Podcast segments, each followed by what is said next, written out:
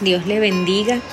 Seguimos con nuestra serie Los milagros de Dios son irreversibles. Hoy vamos a hablar de un milagro del que se ha hablado mucho y se ha desmenuzado mucho y que nos trae tantas enseñanzas y nos recuerda que por gracia somos perdonados y por gracia obtenemos la vida eterna. La lectura de hoy se centra en Juan 8 y dice lo siguiente.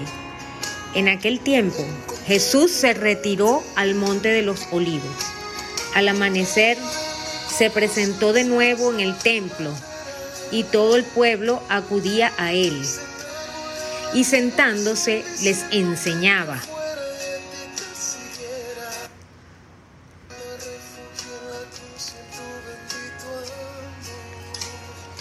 Los escribas y los fariseos le traen una mujer sorprendida en adulterio y colocándola en medio le dijeron, Maestro, esta mujer ha sido sorprendida en flagrante adulterio.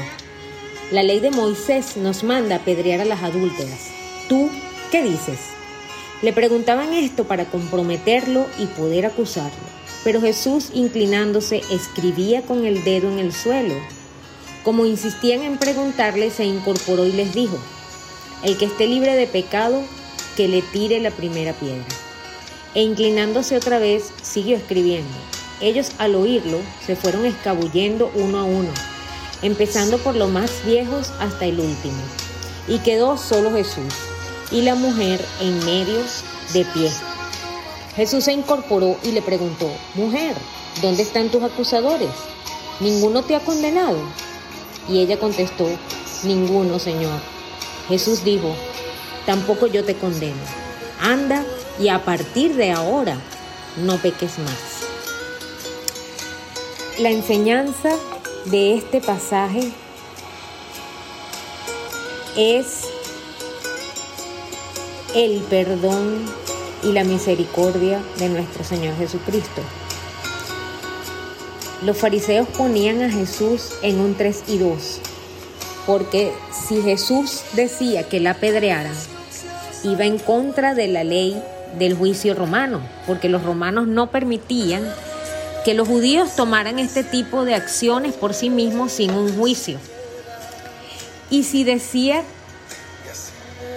que no debía morir, entonces iba en contra de la ley de Moisés y casi en contra de Dios mismo.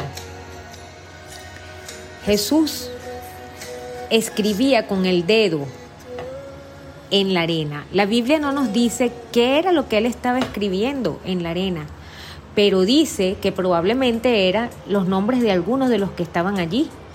Y eso les hizo recordar una profecía de Jeremías que se encuentra en Jeremías 17:13, que dice, Tú eres, Señor, la esperanza de Israel, y todos los que te abandonan quedarán confundidos.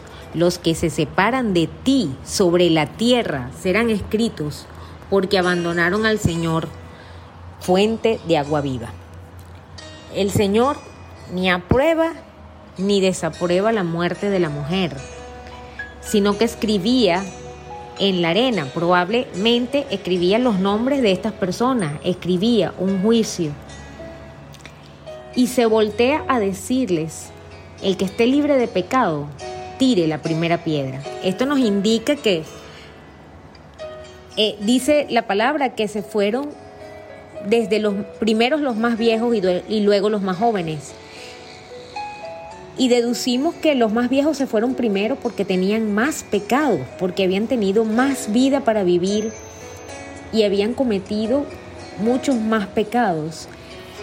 Y luego los más jóvenes que también tenían sus pecados ellos sienten la autoridad de Cristo en ese momento, porque Jesús era otra persona normal.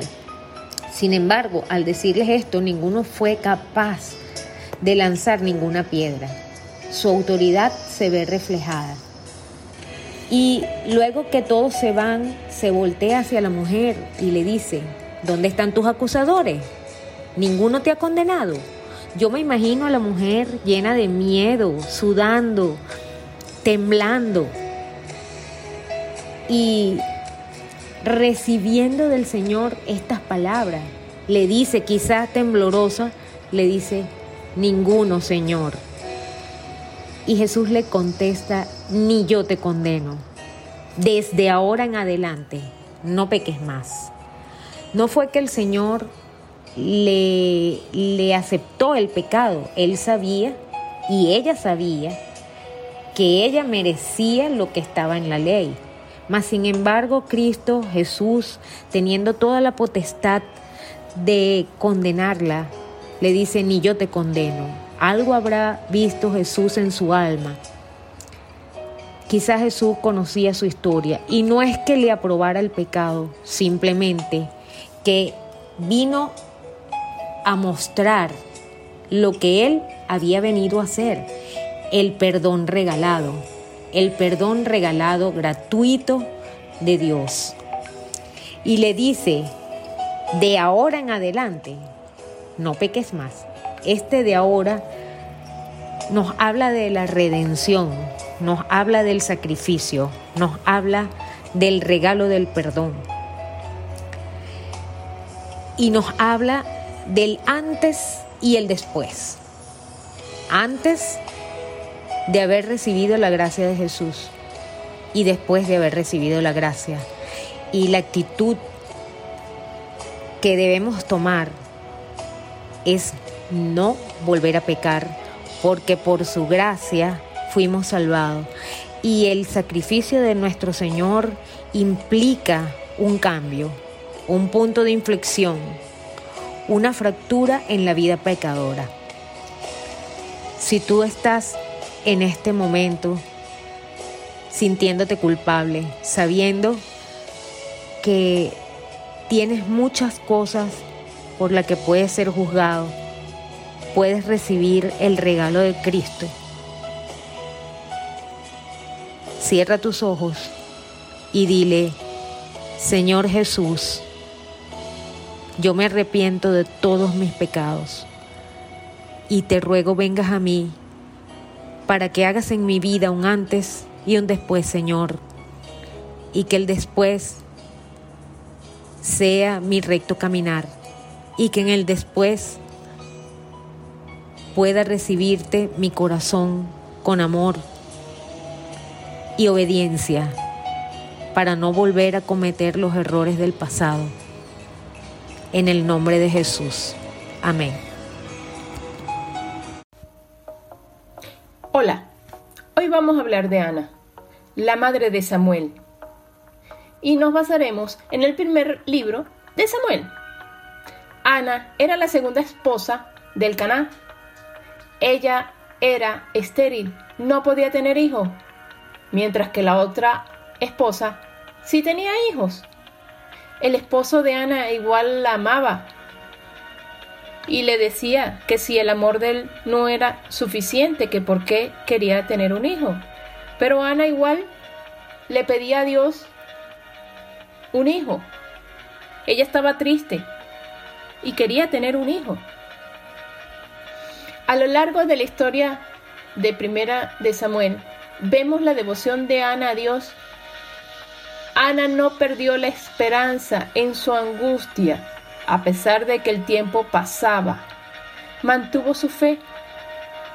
Es un ejemplo que no debemos perder la esperanza de las peticiones que realizamos a Dios.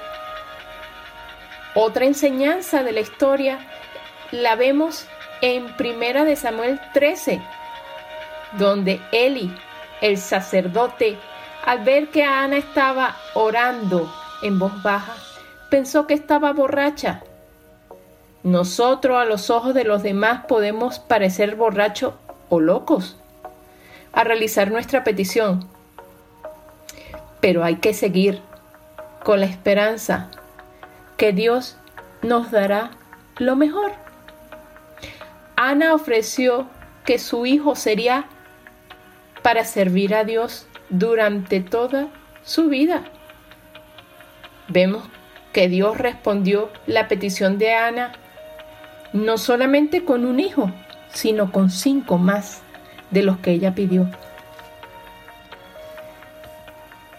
Espero que la historia de Ana te haya animado a mantener una esperanza en tu corazón mientras estemos aquí en la tierra. Todos los dolores, la espera y las oraciones que no tengamos respuesta aún, mantengamos nuestra fe y nuestra esperanza. Muchas gracias y hasta el próximo sábado.